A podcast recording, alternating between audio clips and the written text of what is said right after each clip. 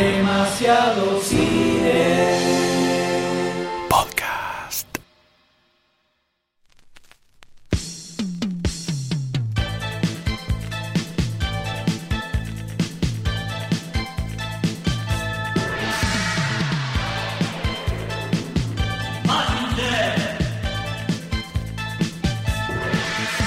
Están a punto de escuchar otro podcast demasiado cine grabado en la PopCon 2015.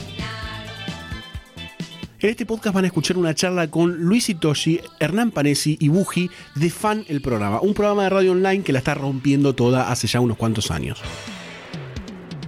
¿Y de qué vamos a hablar? Del consumo de cultura nerd en el siglo XXI.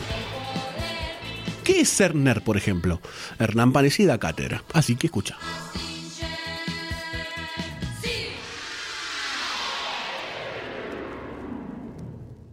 Hoy vamos a tocar acá en esta ocasión un poco todas estas cosas que están apoyadas sobre la mesa, ¿no? El Batimóvil, Volver al Futuro, libros, películas en VHS, un poco de todo. Vamos a hablar del mundo nerd en general y lo que derive de ahí, ¿no? Que ya sabemos que tiene bastantes ramificaciones esto. Eh, quiero que se presenten y que le digan a la gente quiénes son, ¿no? Hola amigos, eh, mi nombre es Hernán, soy periodista, eh, conductor de radio y no voy a decir que soy nerd, me la voy a bancar. En algún momento estuve en la tele con Nazarena Vélez y el Toti Pazman y me preguntaron si yo era nerd. No soy nerd. ¿Te gustó? Yo soy Luis Díaz, me conocen como Itoshi también. Eh, estudié periodismo, trabajé mucho de productor de radio, ahora co-conduzco fan y estoy por estrenar mi segunda película. Y arranqué con esto eh, cuando la tele era en blanco y negro y no había control remoto y había que pararse para cambiar de canal. Eh, yo soy Eugenia Mariluz, Buji para fan el programa, soy la que se encarga de hacer las, crona- las crónicas fuera del estudio, o sea que yo voy desde anime hasta convenciones de Justin Bieber, sé lo que es ser un nerd, sé lo que es ser un fan y me considero una nerd 2.0. Ahí va, mira que, que genuino. Epa. Se hizo cargo y, y redobló la apuesta. Eh, quiero que cuenten un poquito. eh, Podemos hablar de la estigma- de la est- una palabra que me cuesta mucho. Decila, decila. Estigmatización Te cuesta, es verdad que te que cuesta. quizás sufre la gente que es tildada como nerd. Sí. ¿Y hay que derrumbar eso o hay que hacerse cargo y tomarlo como una bandera? Mira, me parece que la estigmatización corresponde a otra era real, ¿eh? Que una, una discusión que estuvo ganada por, justamente por estos sectores, o otros sectores empezaron a abrazar a este mundillo. Las dos cosas son ciertas en ese sentido. La figura del nerd más tradicional es el ñoño recluido, amante de las computadoras y las historietas y calabozos y dragones, lo ejemplifica muy bien los Simpsons, que hacen todo bien.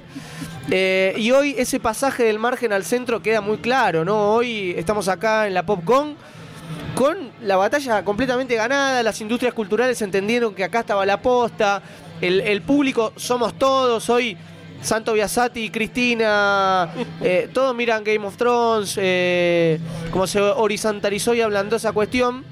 eh, sigo escupiendo igual, ¿no? Eso está muy bien. Hay como una cosa mía que se resiste a ser como cool. Me parece que la batalla está ganada, que la estigmatización es vieja y que hoy ese, ese nicho es lo, popular. Por eso Hollywood, que es la gran eh, constructora de, de- imagen del, siglo XX, XXI, XXII, XXIII y de todos los siglos venideros, para, para Occidente y para Oriente entendió que era por acá. De hecho, Oriente tiene su cuota de responsabilidad también con el anime, con los videojuegos y tal. Algo pasó. Yo creo que tiene que ver con, no sé, con el marketing, con algún fenómeno de- fenómeno discursivo, de defender de todos nosotros de militancia y tal, que se expandió. Las dos cosas también son ciertas. Y que en efecto, ya como modo de balance, las industrias culturales entendieron que era por acá. Eh, la estigmatización es vieja, amigos. ¿eh? Em, respecto a las industrias culturales, lo que dice él, eh, digo, tenés al gobierno de Nación haciendo Comicópolis, tenés al gobierno de la ciudad ahora apoyando Buenos Aires Comic. Eso es era impensado hace cinco años, no te digo hace. Bueno, esta es la quinta Comicópolis, ponele. Hace siete años era impensado. Era algo que no iba a pasar. Y también me parece que como en su momento fue el cine, que tuvo un recambio de críticos, ¿no? Y entonces los pibes que consumían mucho o que nacieron a la, a la- a a la luz del VHS pasaron a ser los que criticaban en los medios Digo, eso hizo, como una renovación total y que lo que para muchos era porquería pase a ser eh, la vida en el cine, ¿no? Acá pasa lo mismo. eh, los que crecimos eh, viendo los dibujitos y qué sé yo, de repente quisimos ser periodistas para contar eso. Y, pasamos a hacer un montón. Y empezamos a correr de a poco a, a los viejos chotos, ¿no? Y digo, hoy La Nación te manda un cronista para que te cubra la Comic Con. Es rarísimo. No, no, no, era imposible que pase eso. Eh, y después Internet, ¿no? El quiebre también es Internet. Internet eh, te, te entera que Robotech no es Robotech, sino que es Macros si son 20 sagas, que de Massinger viene recontra Super Massinger y no sé qué. Eh, no sé, que Batman, que parecía que fueron mil capítulos, en realidad fueron tres temporadas, la de Adam West, ¿no? Yo lo, lo vi toda mi vida y digo, ¿cuánto hicieron? No, tres temporadas. Bueno, eh, todo eso hace que, que termine en una serie, ¿no? Que exista un Big Bang Show que me parece que es una mierda, pero, pero bueno, que el mainstream haya dicho, che, acá hay. Entonces, ya cuando el mainstream llega a eso, como dice Hernán, Hollywood se adueña o no se le cae una idea y va en busca de eh, historias pulp, historias superhéroes, eh, re- remakes o lo que sea. Eh, sí, ganamos o no sé cómo decirlo. Me parece que es natural ya. No sé si, uy, soy nerd, soy de un beat. No, no. Mi viejo se ve Breaking Bad en dos fines de semana. Después ve Videomatch todas las noches. Digo, ¿es, nerd mi viejo qué es? Para mí, eh, gracias a internet, hubo un nerd que era un poco fachero, un poco más lindo que los normal, los demás. Se, se autoproclamó nerd y de repente se puso de moda. Compremos los anteojos cuadrados y hagámonos los fans de los superhéroes, que, que es lo que vende Minita, ¿no? Porque ahora ser nerd es como una algo lindo, la gente, las Es chicas cool buscan ahora. nerd, es claro, cool de repente. con nerd. Claro, de repente los nerds se van reproduciendo y las, las gamas, las, las, las gafas, no, las gafas no, quiero decir como las generaciones se van poniendo cada vez más lindas, ¿no? Viene la supermodelo que sale con un caricaturista y la supermodelo es linda. Bueno, Scarlett Johansson sale con un, un ñoño que es un periodista cool de no sé dónde, de un, medio gringo, británico, algo pasó. Y considero también que Internet, que vos lo decías, Buji, Internet cambió la forma de entender la vida, pero fundamentalmente porque creo que los líderes de, de opinión, que son surgidos ahora de abajo para arriba más que nunca, de abajo para arriba, eh, ¿no? Es como la construcción de los foros, de las redes sociales, no sé qué. Sentido Lle- filosófico. Sí, y llega hasta los lugares como más de construcción de poder. Internet mide el pene de los acontecimientos, o Internet es el pene de los acontecimientos. Y hoy está erguido porque todos los líderes de opinión de Internet forman parte además de los medios masivos de comunicación. Entonces, como dice Luis, es natural que eso pase. Es natural no el pasaje, sino que el abrazar gente es natural. ¿Por qué? Porque hoy los líderes de opinión son chabones que son curtidos con esa usanza, con, esos gustos, con esos eh, eh, modos, motivos o intríngulis, se llamaba como quieras. Algo pasó y me parece que esa es otra de las grandes argumentaciones de los por qué. La figura que decía Buji, esta del nerd cool, eh, algo también pasó con eso. Eh, eh, resolverlo por ahí nos lleva 50.000 podcasts, pero entendemos que algo pasó. Antes leer Watchmen en el línea C, que te lleva a Constitución, era bastante áspero. Hoy puede ser una figura hasta súper canchera. Eh, leer lo mismo. Pongámosle en el 2001 y en el 2015. La- el mismo chabón con el DeLorean. Uno es un nabo y el otro es un capo. Algo pasó. Insisto, para mí Internet, que es un navajazo al músculo, a la cultura tremendo, eh, tuvo mucho que ver. Y, insisto, para mí los líderes de opinión en lugares de, interés, los estos nacidos en Internet, también tienen una injerencia supina. Sí, eh, cuando estábamos armando la charla que íbamos a dar, yo planteaba como que para mí había como tres eras, por decirlo de alguna manera, o tres maneras de, de definir a, a los nerds. Digo, yo tengo 39, casi 40, entonces yo, yo soy un inmaduro. Soy de los nerds que soy un inmaduro, ¿no? 40 años, seguís leyendo cómics, te compras muñequitos. Eso a los ojos de. Ah, claro. Claro, digo. Después está la, la otra generación, la que sigue, que eran. Ah, estos son los pibes que se juntan y no se bañan y tienen feo olor y no van chicas, ¿no? Vino esa. Y después vino la de Buji, que es cool, ¿no? Eh, Harry Potter, Netflix eh, y un montón de esas cosas. Ahí creo que ya se terminó de uni- universalizar. Pero las otras anteriores me parece que vamos a quedar un poquito estigmatizadas si se quiere. Eh, tenía otra idea y se me fue la cabeza, pero bueno. Ya va a volver.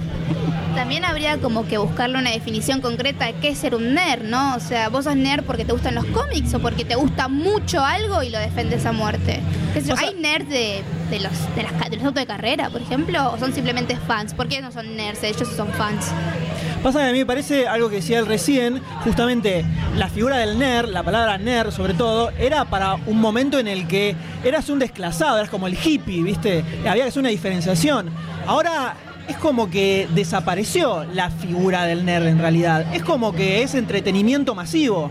Eh, hace, en los, la década del 90, Star Wars no era lo que es Star Wars ahora. En la década del 90, capaz en el 91, 92, vos decías, no, me gusta Star Wars. Y yo te decían, sí, buena película, que nada más, no, pero No, mirá eras un nabo, las novelas. Y eras un tarado. A ver, yo iba, vos ibas a Fantabaires en los 90 y era como, ah, mirá, el refugio de, de los retardados era prácticamente. O sea, era, era algún complicado. punto, en era algún complicado. punto te tenían razón, mirá. Es Eh, probable. Pero mirá hoy, mirá hoy. El ejercicio es muy sencillo. Fantabaires, que era un lugar de, de, de adolescente sudoroso y como eh, en búsqueda de algún tipo de información que circule que te haga mejor que tu amigo, igual de sudoroso. Hoy hay chicas lindas, hay parejas, hay familias. No, pero Lo Fantabaires ves acá, ¿eh? Es, Claro, es un- bueno. Es, es algo cultural de pronto. Cuando Claro. antes era algo, güey, viste, pss, sí, las revistitas, qué sé yo, de pronto ahora es un fenómeno cultural. Y los autores que vienen son los mismos. No es que en esa época venía un tarado y ahora traen a los grosos. Entonces hay como un giro en cuanto a qué, qué era entretenimiento, qué era cultura en un momento y qué es ahora. Sí, la esa es una discusión mucho más para arriba que la, que la definición de cultura. Digo, las historietas también son cultura, los videojuegos también son cultura. Totalmente. Toda intervención en la sociedad que tenga algún tipo de intencionalidad cultural es cultura. Entonces, ahí hay una institución que entendió Exacto. que se puede abrazar eso a partir de la popularización del hecho. Es como re complejo casi de sociología. Y al fin de cuentas, igual no nos tomemos tan en serio, somos gordos boludo que compramos historieta también.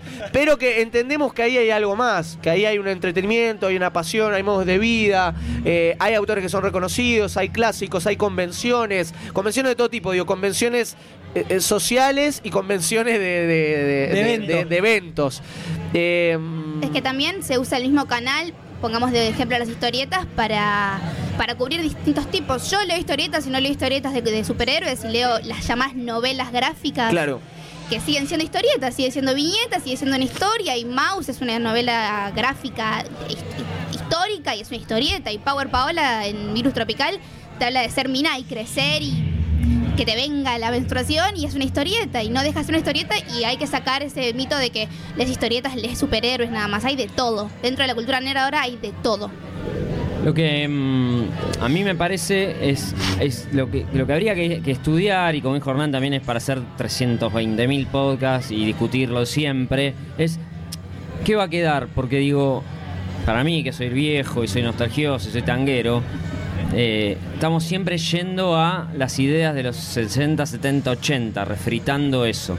A mí me gustaría ver, de acá a 20, 30 años, si hay una remake de Digimon, si hay una remake de Harry Potter. ¿Entienden a lo que voy? Sí. Digo, Sí, a mí me parece marcando que... la época es lo que está pasando ahora. ok, claro, si esto que está pasando va a marcar época.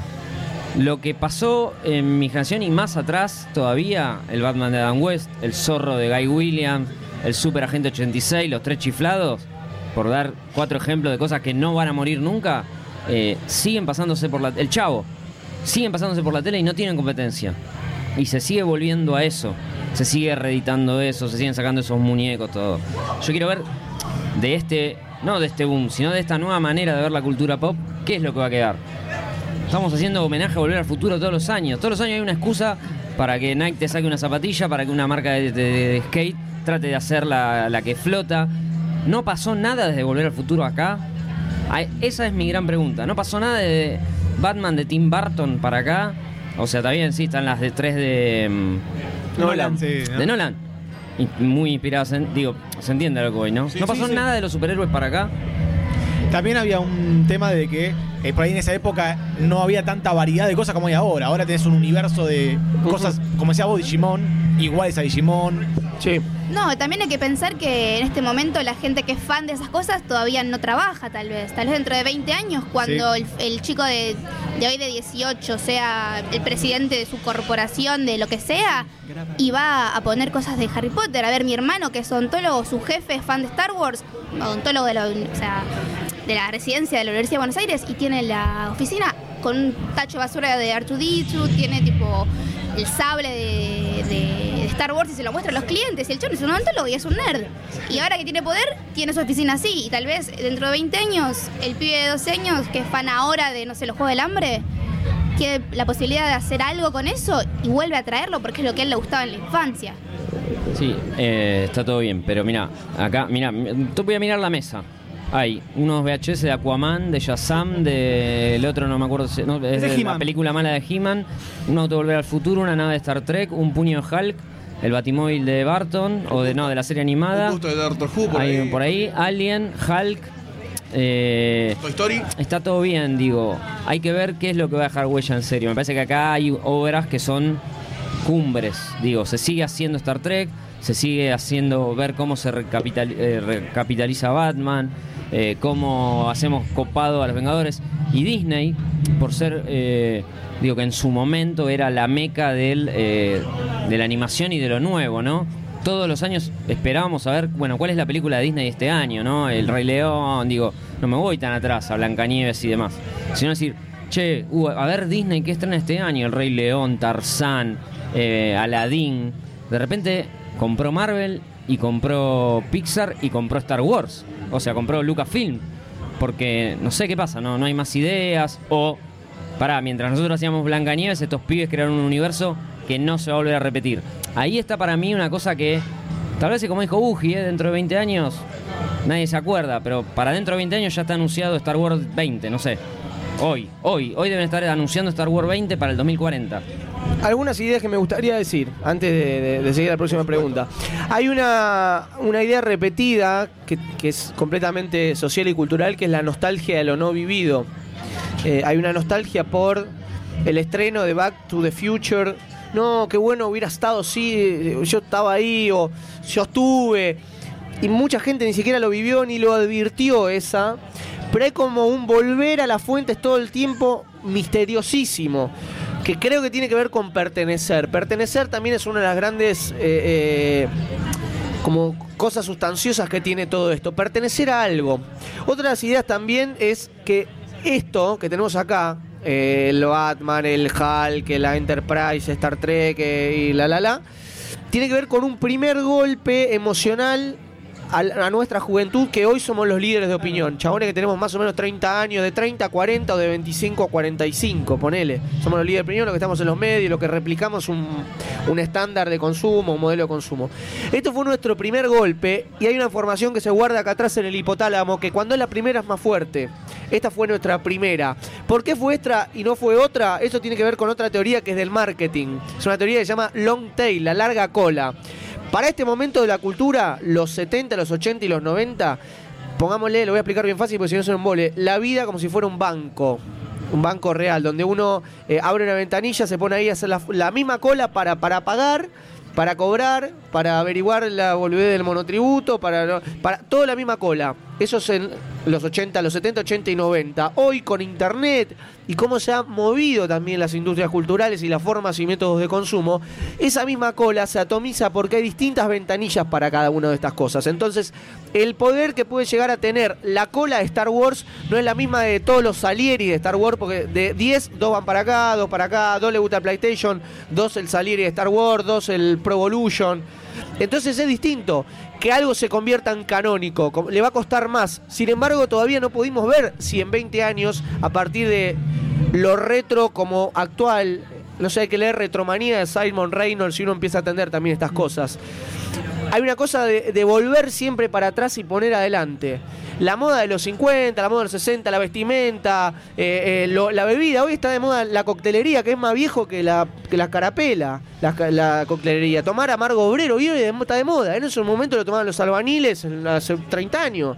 Algo pasa ahí, hay como una vuelta todo el tiempo. Grail Marcus es alguien que también con el basurero de la historia, como intenta ver el entramado de todo esto. Hay un montón de por qué. Estas son algunas ideas que me, que me gustaba eh, contar. Está bueno, bueno, va un poco de la mano de lo que decía Itoshi antes.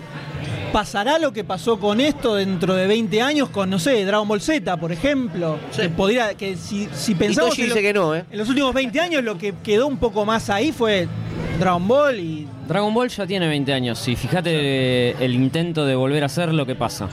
Es peor, peor. pero porque no, no hay, no hay una, no hay una base. Digo, eh, es, es jodido y, y hay que tener mucho conocimiento sociológico y un montón de... Haber leído mucho más que, lo que leí yo.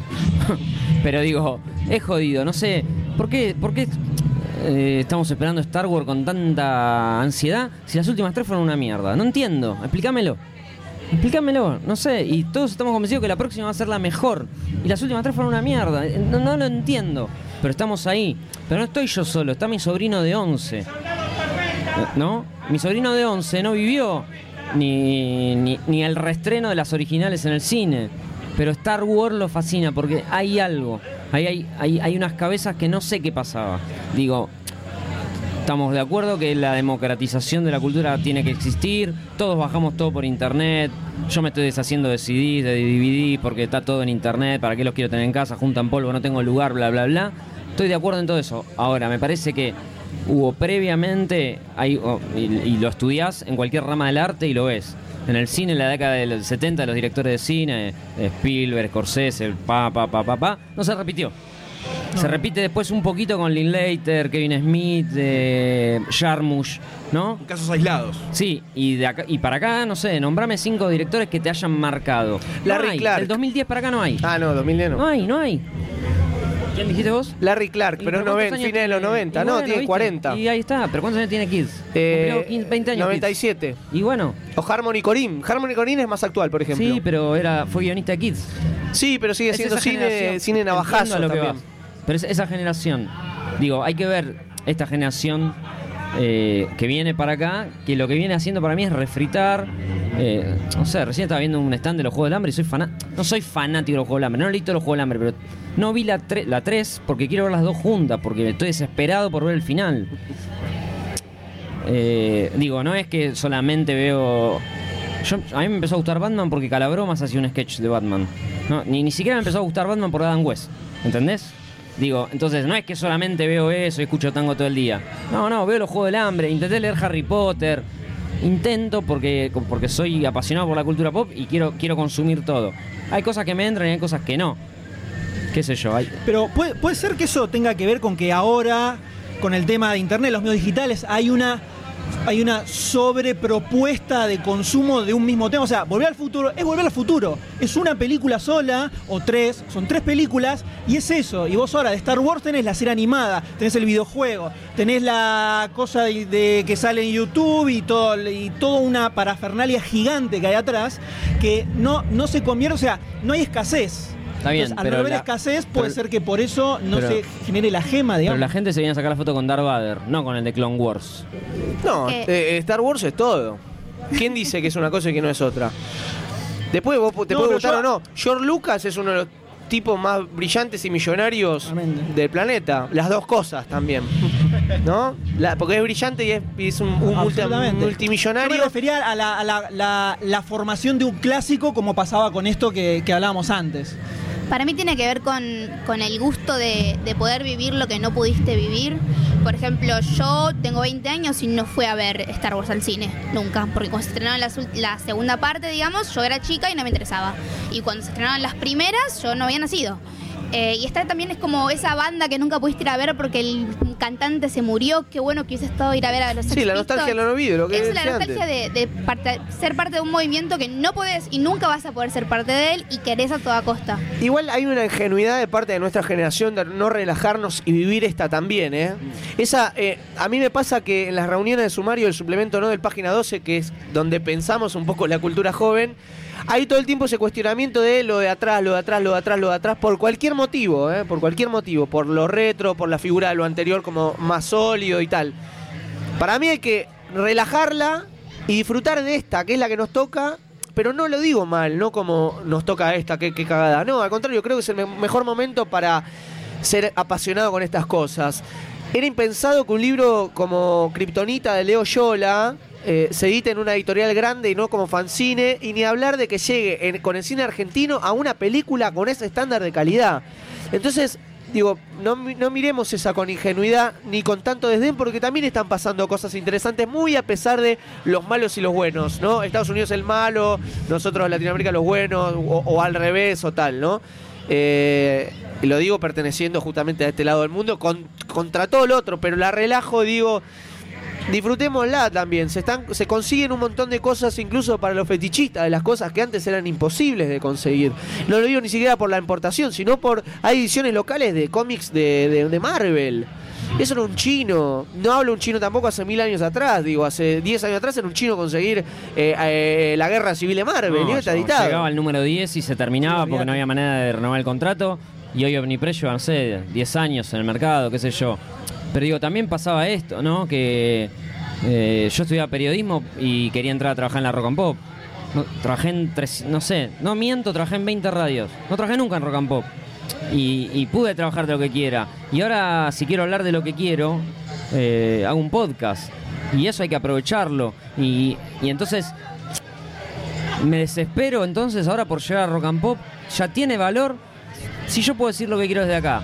Ok, puedo vivir de lo que digo de acá. No sé, es otra charla, abro otra puerta. ¿No? Eh, ah, trabajo lo que me gusta, pero, pero morfo de eso. O tengo que trabajar de lo que no me gusta para morfar. Es otra charla. Pero tiene que ver con este cambio también de ver las cosas. Yo, digo, estamos domingo, 2 de la tarde, 3 de la tarde, hablando de, esto acá, en una mesa, entre amigos. Esto no existía antes. Esto va a estar en internet y lo puede escuchar mi primo que está en Alemania. Antes, ¿cómo, cómo, cómo hacía? Sintoniz no, no, no puedo sintonizar la rock and pop. Porque no, no, no, no puedo. Es, es otro día la acá. Bueno, eso también hay que aprovecharlo como dice Hernán. Yo igual voy a seguir eh, no- nostalgioso, siempre. Porque lo viví. Bueno, pero, eso. porque lo viví. Pero ese es el ADN de Luis. Yo vi igual. ET en cine, vi Gremlins en cine, Terminator en cine. Digo, no, no me- a mí no me la contaron. Pero ya es un al- al- alto I. Alto I, bueno, ya está. Vos te tuviste la edad eh, precisa en el momento. En ese momento, no sé. Eh, la hago un cortito más, un poquito más larga esta que decía la de este momento también de, de cómo circula la información. Hoy, y esto se lo debo también a, alguien que, que en general me clarifica un montón de cosas, que es Gaby Patrono, que hace un ciclo muy bueno, que todo el tiempo está pensando lo nuevo en la Biblioteca Nacional que se llama La Nave de los Sueños. Es un, un gestor cultural de unos 40 años que siempre es como muy meridiano en estas cosas. Y me dijo, Hernán, hoy no es momento para llorar el tango para nada. ¿Querés, eh, ¿Vos querés trabajar en los medios? Podés. ¿Cómo? Pero no me da bola. Panoso del suplemento, sí. Ya no necesitas esa figura de ir a chuparle el culo a, cual- a cualquier chabón. Porque podés tener un podcast, podés tener un blog, podés hacer un fanzine, podés hacer un club de fans de cualquier cosa. porque las redes sociales te pueden nuclear con todo lo bueno y lo malo que puede llegar a tener eso? Sin connotaciones, solo con lectura de que sucede. ¿sí? Y en tal caso sí hay algo bueno, que es que sucede. Bueno, ¿sí? Hernán no lo va a decir, pero a ver, yo cómo lo conozco a Hernán. Yo era productor de Cómo robar el mundo y él nos mandaba mensajes y nos decía quiero ir y hablar de esto y hablar de esto y hablar de esto y un día vino. Él era un, era un tipo que ya venía laburando en 200 medios, pero la fue ganando, la fue ganando, la fue ganando y hizo fan y hoy conduce Mute en Radio Nacional. Digo, ese es el camino también. Hacer, hacer, hacer, hacer, hacer, hacer y vas a llegar. Después, insisto, cuán- cuánta plata gastamos, cuánta plata ganamos, si nos podemos comprar todo lo que nos gusta. Y bueno, es otra, esa es otra charla. Pero es el hacer, hacer, hacer, hacer. Y hoy más que nunca se puede hacer. Es así. Igual está bueno que ejemplificaste, pero es completamente erróneo. A mí me llama de caro porque me ve en la tele y dice que le había gustado. ¿Qué no? Eh, esa es real. No. Si ahora va a estar acá, le podemos Bueno. preguntar, ¿eh? Bueno. Yo no, no, eh, bueno, le preguntamos de caro. está bien. Se lo preguntamos de caro, ¿eh? Preguntáselo. ¿Quién era el productor del programa? Vos se le preguntaste del programa. fin de la charla. Fin, se termina acá. Es como que, que De Caro diga que él lo llevó primero a Lucas Ferrero y no lo conocía. Nah, bueno, no, No lo conocía. ah, no, hay una cosa que yo desconozco. Pero es más o menos la historia que tengo es que este, che, este chabón, fin de la charla. este chabón, Fin de la es- charla. este chabón es medio bueno. Y vemos eh, cómo se termina una relación Claro, hermosa. Acaban de, acaban de hacer el divorcio de fan ustedes, chicos. No sé si están... Jamás. Si ustedes creen que eso. esta ingenuidad puede romper e- esta solidez, Con las cosas que han pasado. han pasado cosas tremendas. Vivimos todo tipo de turbulencia, pero es parte también de, de creer en un proyecto donde la suma de los carismas es lo que hace al proyecto. No soy importante yo, no es Luis, no es Buji, no son los que se fueron. Es el proyecto. Siempre creemos en el proyecto y esto también es como medio Claudio María Domínguez, que uno lo diga acá, pero crean en el proyecto en ese sentido, como entiendan que la suma de los carismas hace el proyecto y va a ser lo, lo más sólido que te puede pasar y estas cosas de matrimonio son unas No, ingenuidades. sí, totalmente, no necesitas. No a, veces, a veces necesitas- soñamos como, como, viste, Kiss, Jen Simon dice que él quiere que Kiss eh, lo, lo sobreviva, ¿no? Y que, ven- que vengan pibes, se agarren el disfraz de Jen Simon y sigan tocando. Bueno, ojalá que fan sea así. que nos sobreviva fan. No, no, han pasado cada cosa, digo, nada. Una charla que se dio así que... Pero te tengo razón yo, obvio. ¿Quieren hablar un poquito de fan, el programa que hacen ya? El mejor programa de radio de la República Argentina. Sí, un poco, un poco coincido. Eh, lo, lo digo totalmente eh, con desparpajo igual, ¿eh? Hay un montón de cosas que me chupan un huevo, pero además que siento, tra- tratando de ser lo más objetivo posible, siendo yo el que conduce el programa, que tiene un montón de virtudes, fan.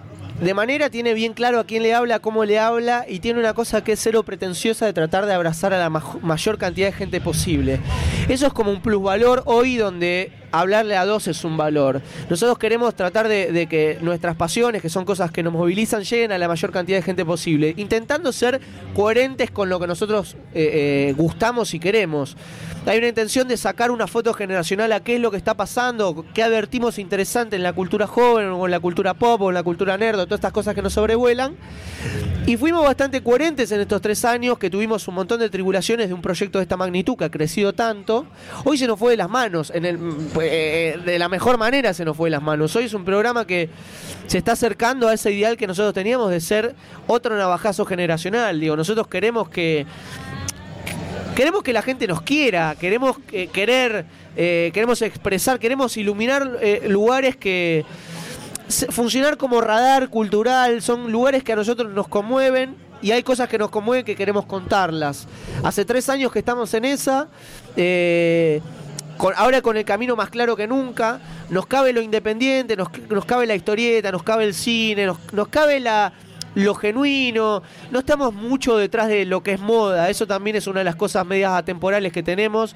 Cada vez más estamos ampliando la brecha porque estamos sumando muchas notas internacionales de la misma intención o calaña de lo que proponemos semana tras semana con, eh, con fan.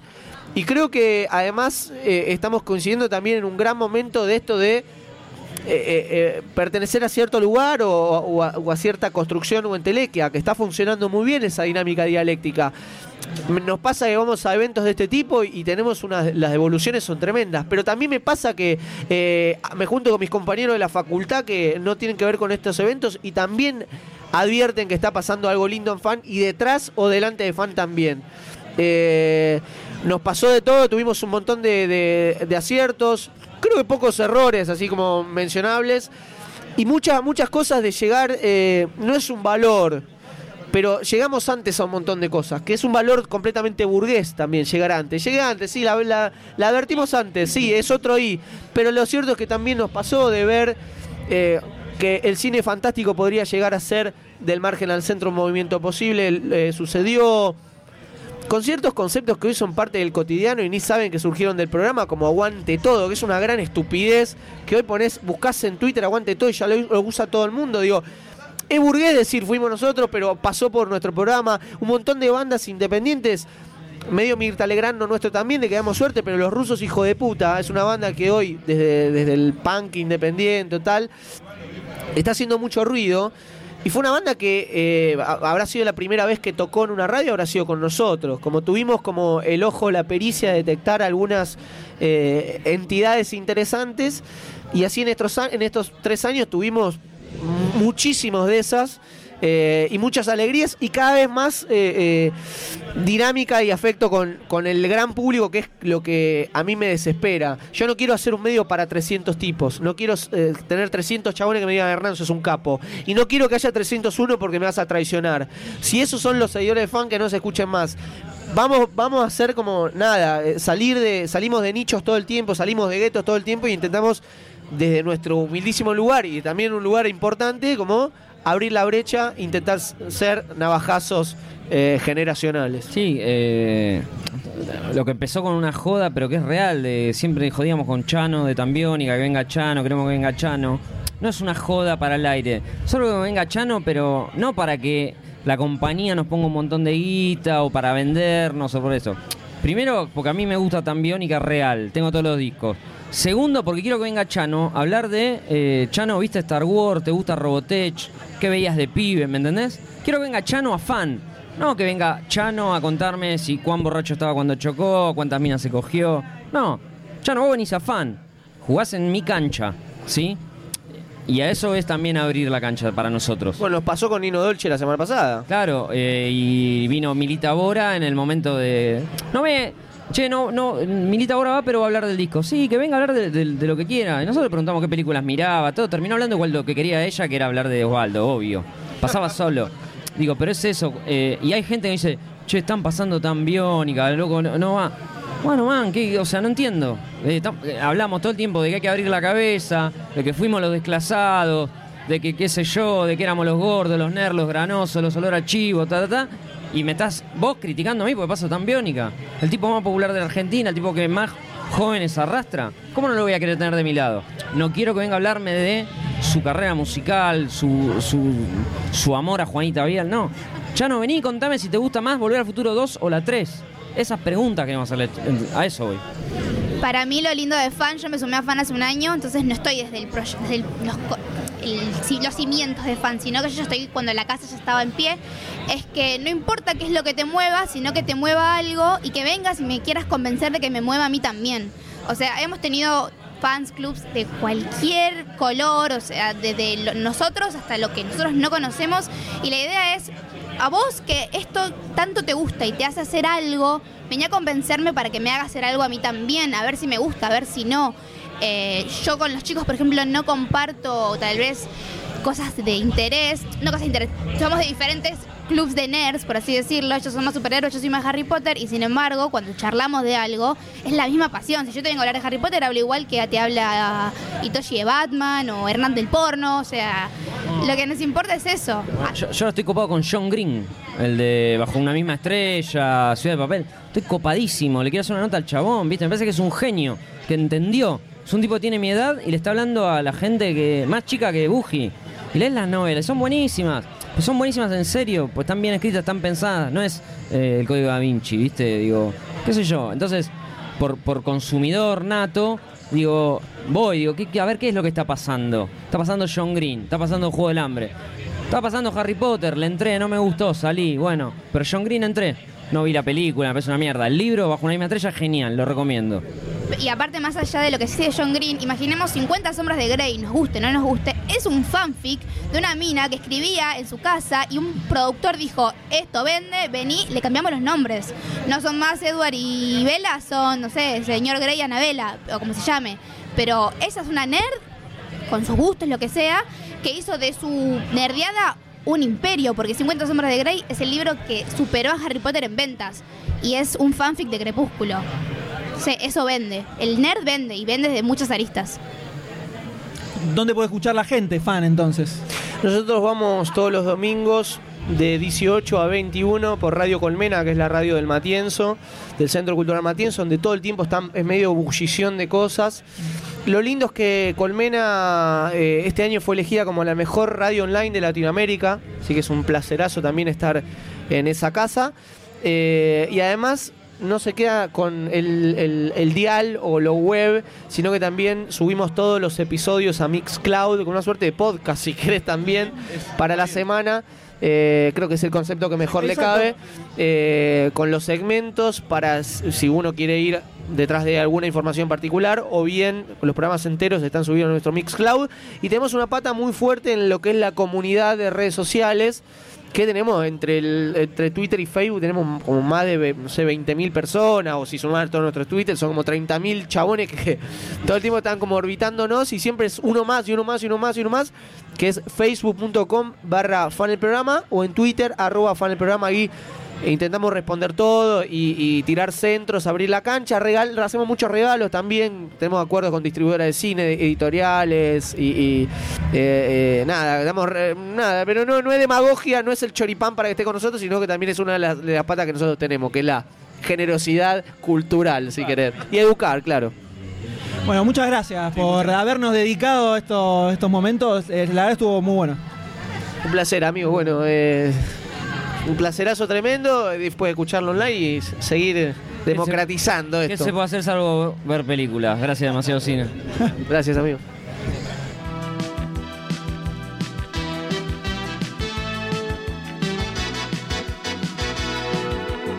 Si este episodio te gustó, te emocionó o por lo menos te ayudó a remar el día, date una vuelta por patreon.com barra lunfafm y convertite en patrocinador.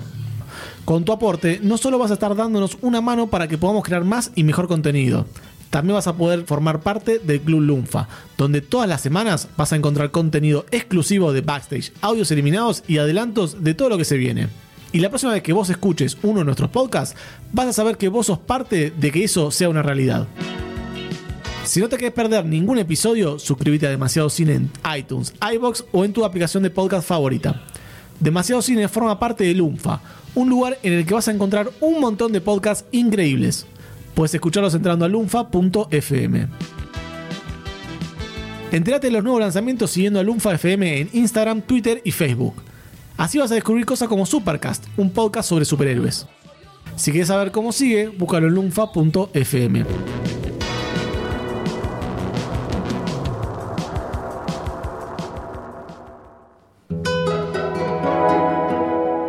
Lunfa.